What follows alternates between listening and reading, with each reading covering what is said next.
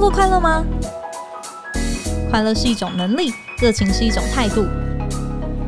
欢迎收听《快乐工作人》，陪你畅聊工作与生活、商管与学习。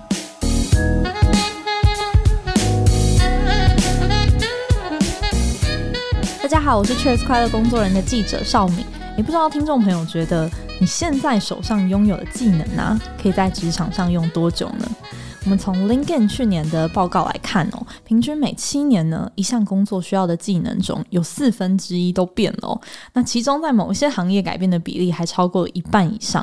那听起来让人是有点紧张哦。但是我们看麦肯锡的报告也发现了，当一个人在转换职务的时候啊，在新的工作需要的技能，如果跟前一份工作的差异越大，其实他的薪资增长也是越快的哦，所以可以说，我们是可以借由学会怎么样去学习，让自己在职涯这么长的一个马拉松当中啊，一直都有源源不绝的好机会的。那今天这期节目呢，我们请到一位非常特别的来宾哦。这位来宾是我们天下的同事，但同时也是一位医生跟一位资料科学家。三十岁的他呢，在台大医院担任复健科的总医师。那现在今年三十四岁的他呢，是新旅程复健科诊所的院长，以及我们天下杂志数位创新部的资深经理吴佩生。那其实可以发现哦，同时要掌握这么高度的两份的专业的工作，大家应该可以想象佩生的技能应该有多么。默的跨领域了，而且我发现他的学习力啊，其实从大学就已经开始展现了。他曾经从台大电机系转到台大医学系，然后再成为一位职业的复健科医师之后呢，他又自学资料科学，然后发展成一个下班之后的副业，然后来协助企业整合内部的系统。那同样的这一双手呢，诶，可以做针灸，然后也可以写程式。那我自己也很想知道，诶，佩森这种超高的学习力背后，是不是有什么样的秘密？那我们就一起来欢迎佩生。好，主持人，各位听众，大家好。Hello，佩生，欢迎你来。我想很多听众就是听到你刚刚的这些经历啊，第一个很好奇的就是，哎、欸，你当医生当的好好的，为什么要跑去发展副业？你是不是也被问过这个问题很多次？啊，是的，其实蛮多人都第一时间说，哎、欸，你做这个数据好像跟医生好像八竿子不相干这样子。哎、那你怎么会想要没事去跨出这一步？对，那。我自己在这过程里面啊，其实我最初其实是因为那时候，呃，差不多我在当第一年住院医师的时候，数据科学很热门啊。OK，嗯，然后我想说，好，那我来做一点别的，因为临床工作其实有点枯燥，这样。哦，所以你是有考虑说，你可能不想一辈子都做临床的工作？一开始是的，而且它其实有点像是我的 side project。嗯，对对，现在很流行 side project 嘛，对不对？我要找一个就是我可以在病房里面，然后四下无人的时候可以 try 的一个东西。然后我想说，哎，那线上好像可以学 data，哎，那我就从这边切入好了。嗯，对，所以最初是这样。但做着做着的过程啊，就发现，哎，其实这件事情有点有趣，哎。所以当初其实我并没有想说要拿来赚钱，或是拿来做一些什么很严肃的事情，其实没有，就是纯粹就是有趣。OK。对，那怎么会从 side project 后来变成你的第二种身份了？哦，这这就大概是这样展开哦，就是因为我在上面就开始呃想说越玩越刺激的东西嘛，比如说我们在数据领域有一个叫做 Kaggle 的一个线上平台，嗯，然后这就是会有很多的，比如说 Google 或者是 Amazon 会丢一些资料集出来，然后给出一些计划，比如说请你训练一个可以预测使用者会这个 drop out 掉出的模型之类的，然后大家竞较谁比较准这样子，然后我就会开始上面玩。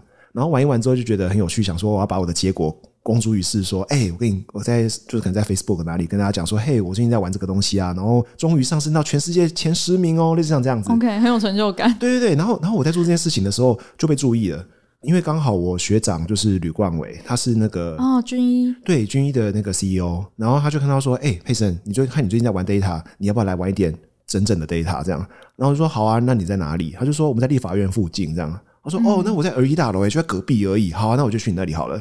大概就是误打误撞就开启了这个 career 这样。OK，是这样子展开的。嗯，可是当医生已经很累，工时已经很长了。嗯，你怎么还会有余裕心力去做这样的事情？其实我觉得那个关键是在于一开始它从来就不是一件很严肃的事情。嗯，我做这件事情为了觉得它有趣。我觉得当我们做事情是从有趣的角度去做的时候啊。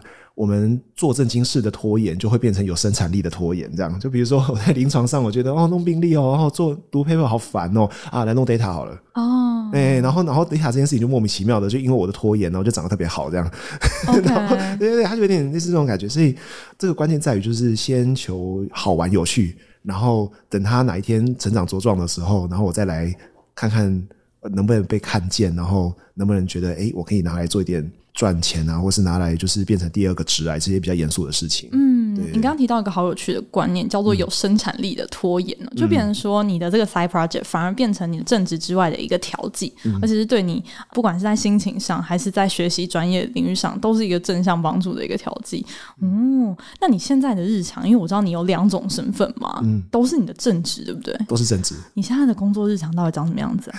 那一半一半吧。哦，对对，就是我可能一半的时间在诊所，然后一半的时间就来天下做 data 这样子。OK，对对对，所以有一点刺激啦，就是可能比如说上午可能在以临床的大脑在协助病人处理各种问题这样，嗯，然后下午就是以这个数据的大脑跟主管的大脑在处理 team 跟跨团队之间的协作这样。OK，你从人然后到工作的任务，其实都需要一个切换呢。没错。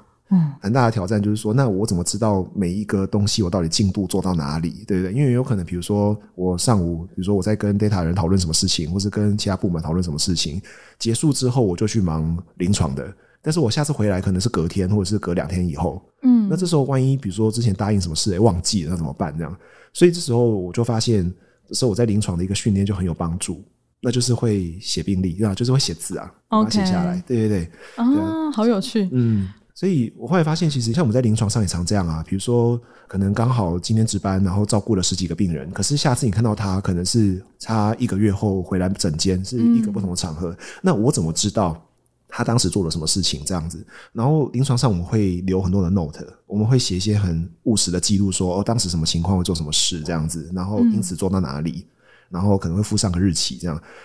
我一样把这个方法用在工作上，然后发现超好用。OK，所以这个写病历的精神也变成你后来写笔记，然后跟辅助你在切换身份很重要的一个元素哦。对，没错，而且、嗯、而且不止这样，因为像我在跟我的 team 在互动的时候，其实应该超过一半以上的时间我都不在现场。哦，你是用线上的方式吗？对，没错。Okay 对，所以这很有趣，就是因为像我做一些数据或管理的工作，有些它很细致，可是很细致，你又不在现场，那你怎么把这件事情做好？嗯，我后来发现那个关键其实还是在。你把记录都留留下来，然后有适当的去做传递。基本上我在加入天下 Data Team 之后，其实我有点改变了大家做事情的方式啊。就是说，大家可能过去就是开会，可能就来聊一聊，但是也不会留记录，然后也不会有太多的讯息的扩散。但我去的时候，我就说不要这样，我就说开会呢要一个固定的场合，然后呢所有的记录呢要放在一个固定的群组里面，在里面留存。OK，因为因为以前你很重视这种留存归档的概念，没错没错。然后因为留在固定的群组，其实有个好处就是说，因为都是这样嘛，你你当你在聊一件事情的时候是一个时刻，可是下一次你会需要这个资讯是当你要做的时候，可是不一定是马上会做，嗯、那这时候就会忘记啊。那这时候有群组就可以查，就可以搜寻所以这个算是一个小技巧哦。但是我最后得到了几个心得啊。嗯，这个刚好可以分享。就是第一个是，如果要改变一个组织，最好的方法就是先改变他开会的方式，这样。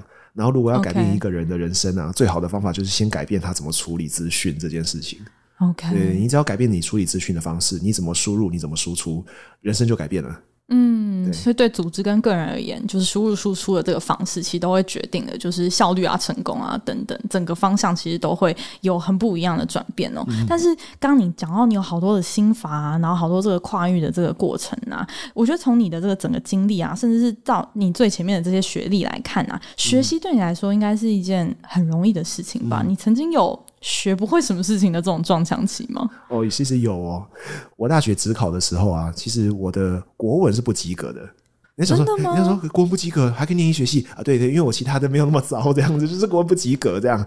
因为比如说像我印象中以前在学文学的时候，很多都是从修辞嘛，嗯，然后从注释开始这样子，然后再就是文章的内容很多都是一些比较感情抒发的题目这样，我就完全抓不到怎么学啊，就觉得啊这件事情难以表达这样。OK，对，可是后来最大的转变其实是我上大学的时候，我印象深刻，就是我在大一国文的时候，我修了一个东坡词，他是台大那个刘少雄教授他开的课，哦，他的 approach 不一样，他的 approach 是他会先讲一个人物的历史脉络，像我记得以前在升学的时候，国学的东西很多都是背诵记忆，嗯，然后你问为什么，没有什么为什么，我觉得那时候给我很大的一个卡关呐、啊，嗯。嗯，可是后来。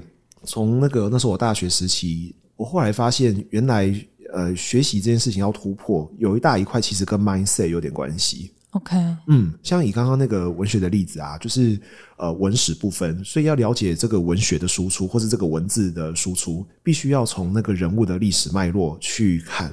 OK，不能去脉络化的学习。没错。对，所以你应该是会认同说，其实不会有学不会的东西，其实是看你的学习的那个方法，跟你学这件事情的目的。嗯、没错。OK，但你自己后来嗯，有摸索出一套，就是你在学习各种事情的一种方程式吗？你有没有在过程当中，就是先踩过什么样子的地雷，或是觉得哎，你试过什么样的方法，好像大家都说很好用，但对你来说却是无效的？其实不少诶，比如说像我们常常看到有很多文章，或是很多的资料都在讲各种笔记法、各种学习技巧。嗯、其实我有点倒过来哦，其实我个人是觉得这样像这种 hacking skill，就是这种小的技术，这种它顶多只能帮助你一点点。可是事实上，其实每个人的状况都有点不一样。没错，对。然后真正我觉得能够到对我提升最多的，其实反而是心态上跟角色定位上的转换。我觉得在展开学习的时候，很重要的点反而不是着重于，比如说你笔记要怎么写，或者是你的那些技术细节要怎么弄。其实不是，其实是弄清楚学习的定位跟你的角色要摆在哪里。嗯，对对对。比如说，假设我我这样举例哦，假设我学一个东西，我第一个是先思考说，假设我把这件事情学会，我要在哪里用这件事情。对，然后我跟这个知识本身的关系到底是什么？嗯，我是觉得知道就好，很不错，还是说我要把它拿来放在我人生蓝图的某一块，我要拿它来当垫脚石去往下一步走？那我的下一步在哪？OK，对对。然后因此这件事情先弄清楚，弄清楚之后就会发现说，有些焦虑其实是不需要存在的。我举个例子，学习上常常有一种焦虑感，就是说我是不是一定要循序渐进这样？对对吧？就是比如说大家学数学啊，或是学一些比较理工的东西的时候，会很怕自己漏掉什么。对对对对，它是一种焦虑感。那假设我告诉你说，其实不用，你可以跳着学这样。那你会想说，诶，真的吗？真的是可以这样子吗？这时候有两种状况嘛。一种状况就是好，我就试试看这样。嗯。啊，另外一种状况就是呃，试过之后觉得说啊，不行啊，我还是看不懂啊，好困难啊，所以啊，这不对啊，就是要循序渐进，然后就回来这样。可是其实呃，我觉得这边有一个点哦，就是说。当你知道你的目标的时候，比如说我不是为了要成为这一方面的专家，我只是这方面的使用者的时候，那我是不是就我的使用情境去抓我需要知道的东西，先有一个框，然后后面我再把里面的框补起来就好。嗯、对，那那这样的话，其实就不会那么有压力啊。就是你只要知道步骤，然后抓到那几个点，啊，剩下的哦，等到遇到再说吧。OK，像这样的情境的话。其实找资料跟把资料留在身边的技能，其实远大于把东西记在脑袋里。嗯，对对对，把东西找到其实比较重要，反而不是把东西记得一五一十的记清楚，然后能够背诵的出来，那其实不是重点。所以变成说，你觉得现在当代学习的这个关键，其实是找资料这个能力。没错，而且这件事情啊，随着最近的趋势啊，像那个 ChatGPT 啊，跟一些那个大型语言模型又有所改变。大家在用 ChatGPT，我不知道如果有用过的人会发现说，如果你问了一个很平庸的问题，他得到的答案就非常的平庸跟嘴炮这样。Oh. 但是如果你问了一个非常具体且聚焦的问题的时候，他的答案会非常的令人惊艳。嗯，对对，所以我觉得这已经有点改变了，因为 Google 它的出现。它的改变是，你要得到一个好东西，你要怎么找到好东西？你要先想到关键字是什么。嗯，对对。所以它的改革在于，就是 Google 以前的时代，把东西留在身边，记到脑袋里是非常重要的，要记住细节，不然会找不到。可是 Google 出现之后，能够存取到 Google，能够用关键字去找到你要的东西，这才是重点。嗯。可是到了 ChatGPT 的时代又不同了，问好问题是重点，然后如何去不断的去修正跟迭代你的问题，哦，这又更关键。嗯我觉得很有趣的是，我觉得科技啊，它从来不会创造新的行为，它只会让过去的某些行为变得比较重要，这样，然后既有的行为变得比较不重要，这样。嗯，对。所以你说找东西是不是人自古以来就会有？有啊。问问题是不是以前自古以来就会有？有啊。对。然后回答出好的答案是不是以前就会有？有啊。可是问题是在不同的时代，以前可能回答答案这件事情是很重要的，后来变成是能够找到东西是很重要的。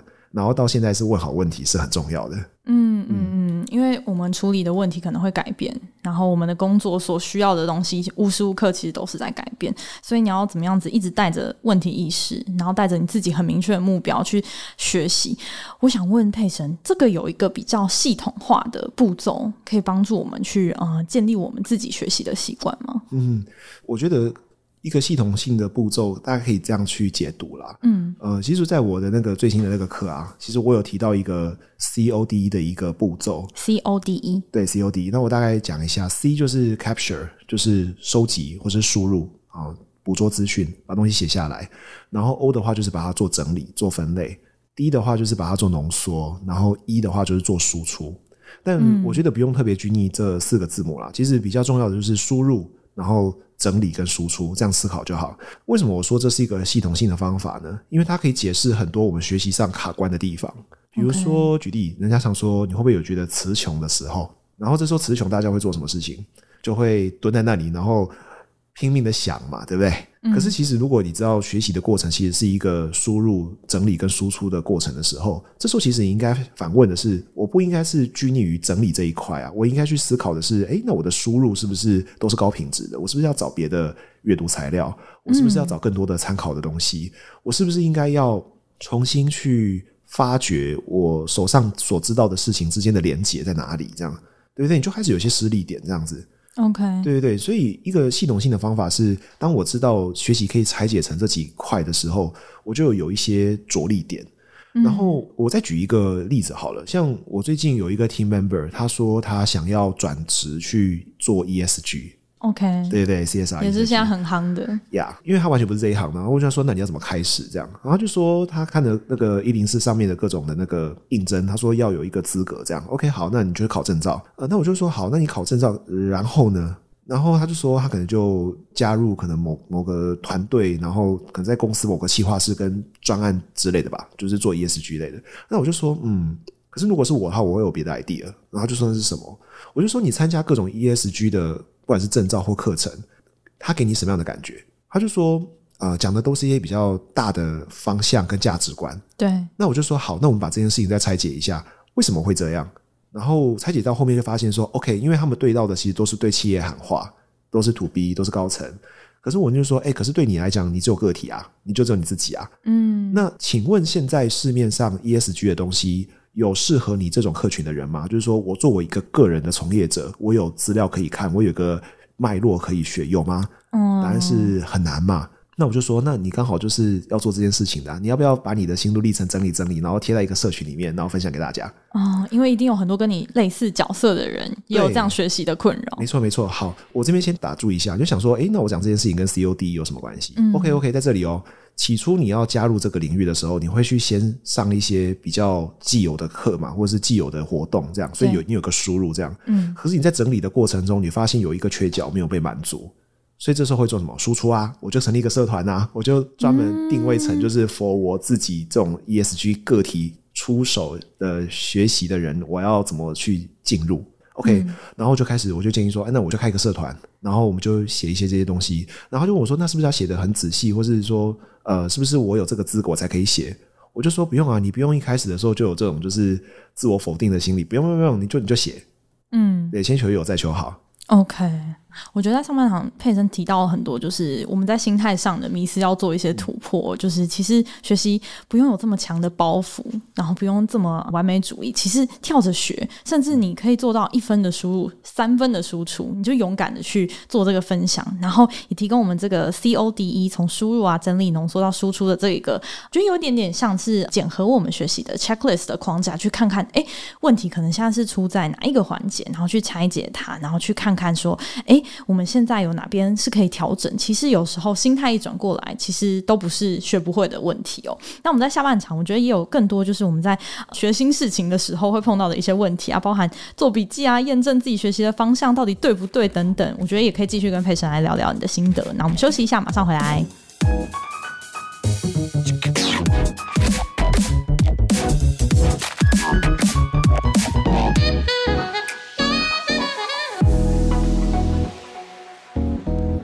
回来，哎，刚刚佩森你有提到说，就是嗯，有些人想要跨到新的一个职系的时候，坊间可能有某一些特殊的工作坊或者训练的课程，但是呢，职场上有好多的工作啊，或者说某一些我们需要去掌握的趋势，它其实都没有一本标准的教科书帮你整理好这些东西，帮你记录好各种重要知识，所以做笔记这件事情还是我们在学习上其实个人蛮重要的一环哦。你自己做笔记的方法是什么呢？其实我在思考这个题目的时候啊。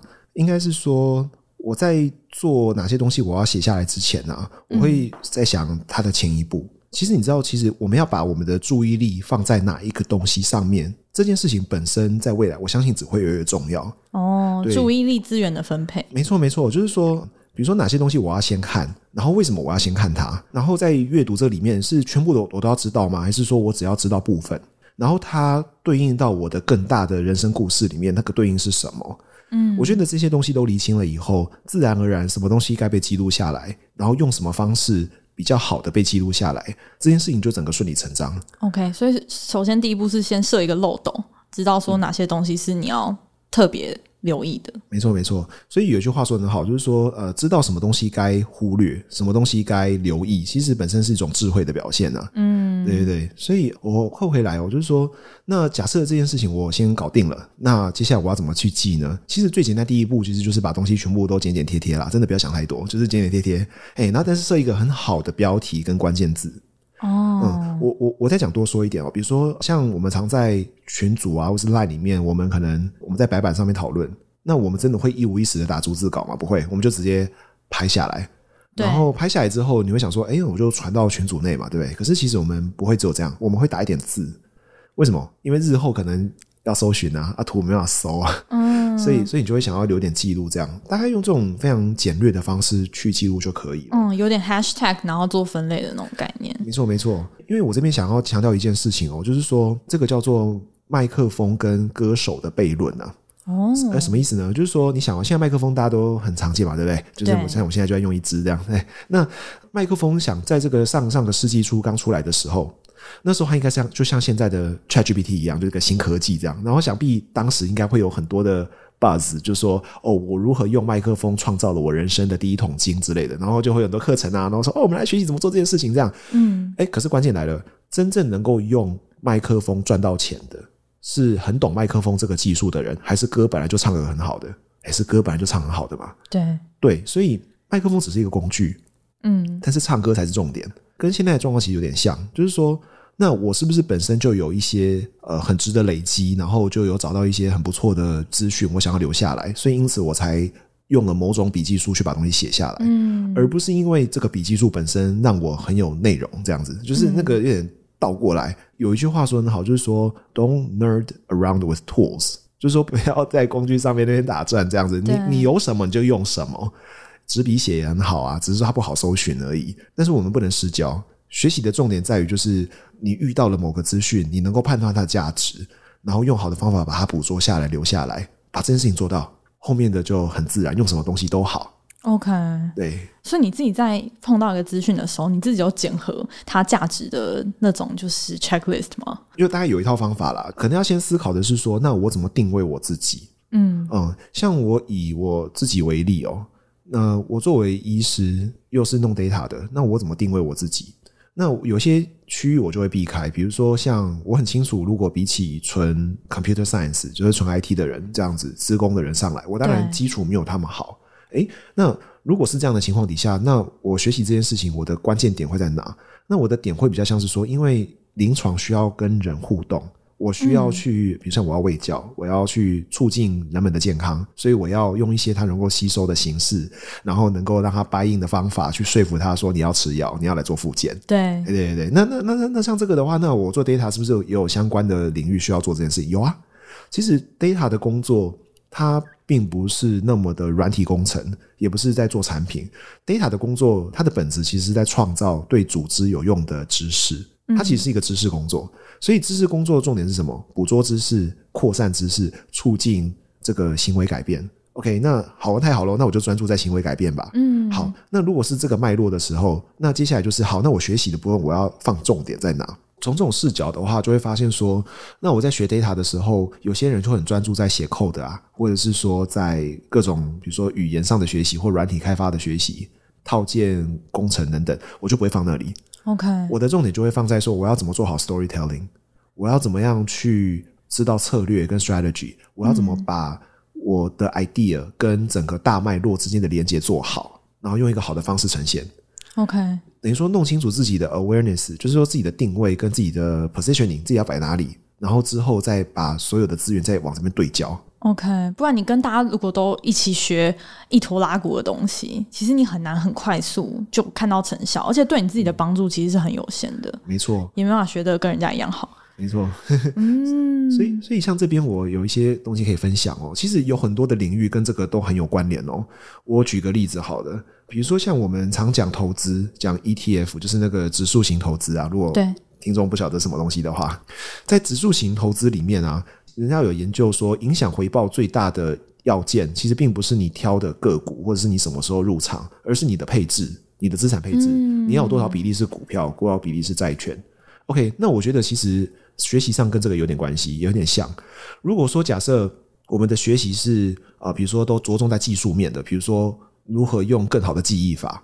如何用更好的笔记法？对，如何用一些小技巧什么的？它有点像股票的那种杀进杀出，我什么时候要进去，什么时候要出来。可是其实真正影响你这个学习成效或是投资回报的，其实是你的配置，你整个资产整体的配置。对，那以学习的术语角度或者是来讲的话，你的配置是什么？你的配置就是它跟你的人生的蓝图之间的关系是什么？嗯，所以你因此花这个时间花在刀口上。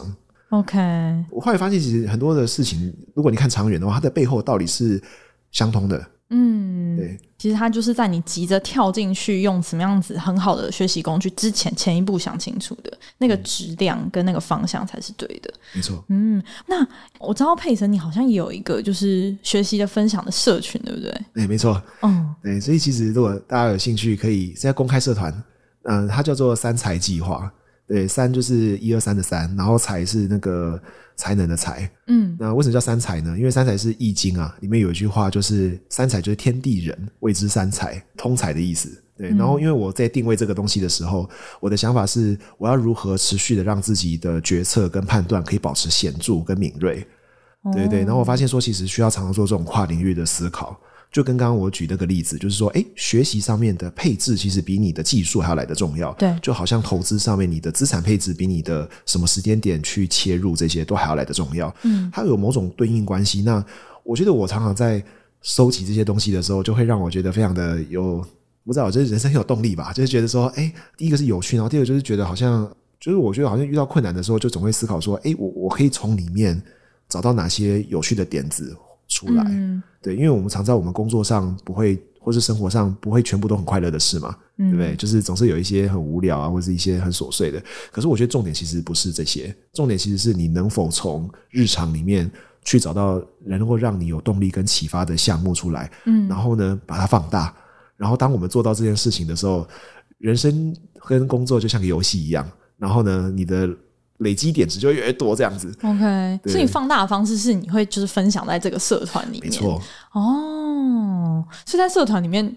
大家都怎么互动啊？你是会分享，就是你平常有什么灵光一闪的这种 idea 啊，然后或者说你学到一个什么新的东西，或者你看到一个什么样子的 quote 这样子吗？其实其实都有哎、欸，其实、嗯、呃，应该说现在因为那个社团才刚成立不久，所以我觉得大家还有点害羞，所以还不太会上面留太多。就是你你一直在发言的，对对对。可是可是其实我有收到不少，就是私下直接传讯息给我的，说，哎、嗯欸，我觉得我想要知道什么什么样的方向。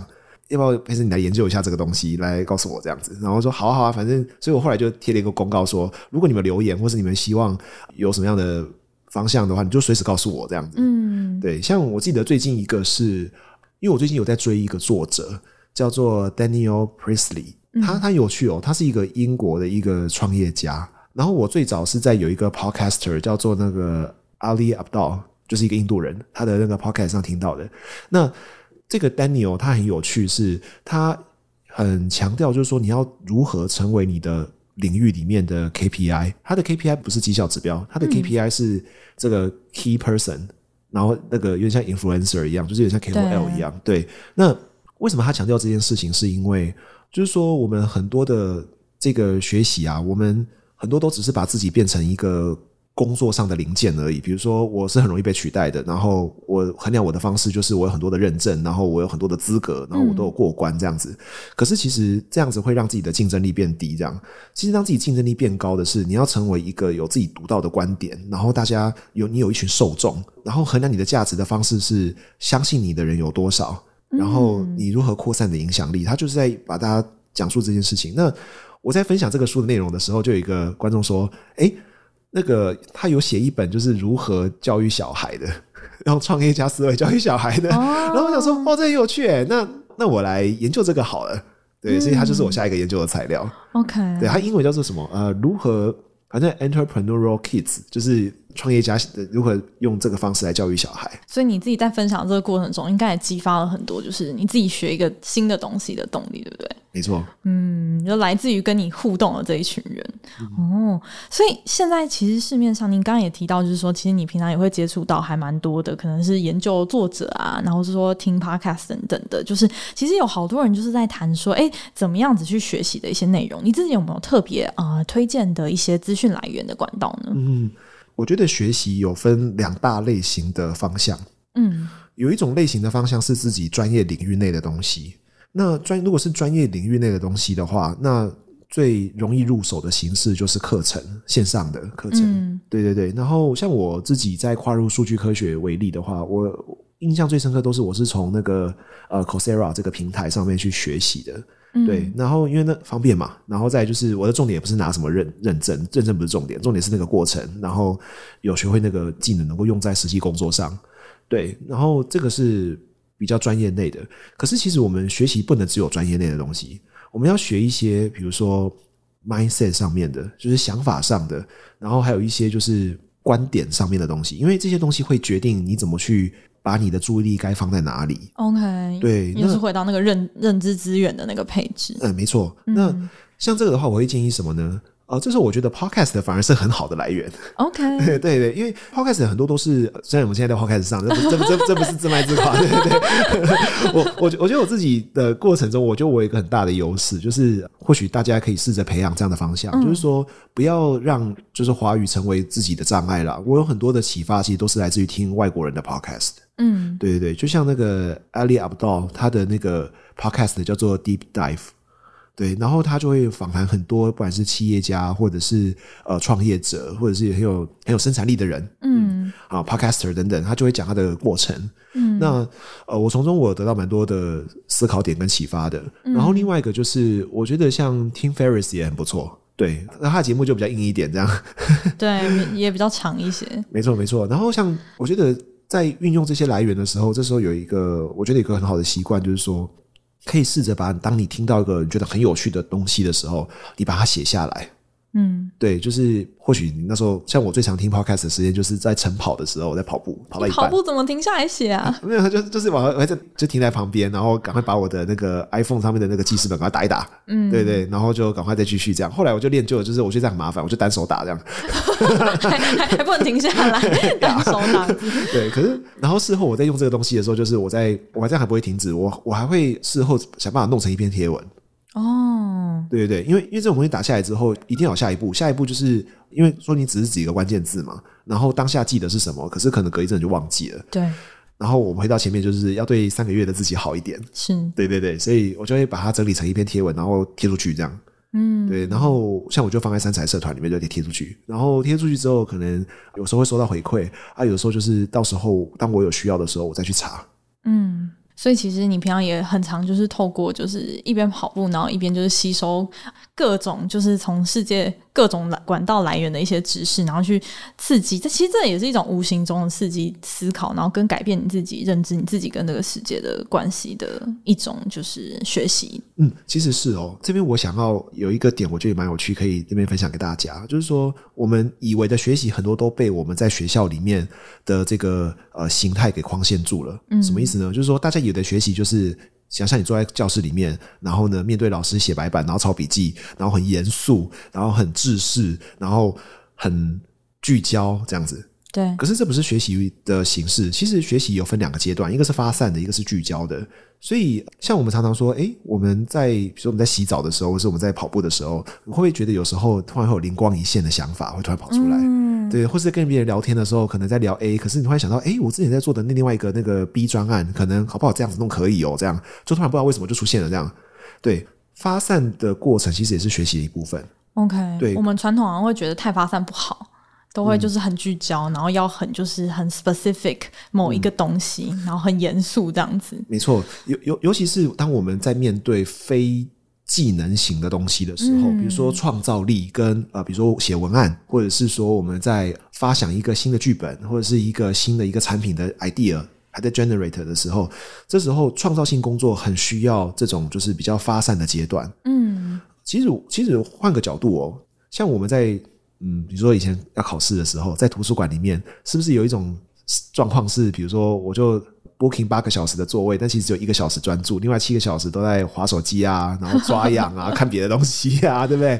其实我们身体是知道的，我们身体为什么要做这件事情，并不是因为自己懒惰，而是其实你你的身体在告诉你，我需要一个发散的阶段。嗯，只是那时候你会很压抑，你会觉得说我不应该要做这件事情，这好像不是一个好学生该有的表现。哦，然后觉得有罪恶感，然后觉得说是不是我我在浪费时间？其实不然，如果是这样的话，你还不如就是让它正常化。比如说，就像那个人家讲番茄工作法嘛，比如说你就专注二十五分钟，然后接下来十十五分钟你就做点体能上的事情，这样去走一走啊，去做点别的，然后再回来这样。嗯，然后在那个过程中，你就会发现原来当初很专注所吸收到的知识点，中间就串起来了，或者就有个新的 idea 这样。对，所以也不过就是让这件事情正常化而已。嗯，对，所以像我自己在听 podcast 的时候，为什么在跑步的时候做这件事情？因为跑步的时候就是很。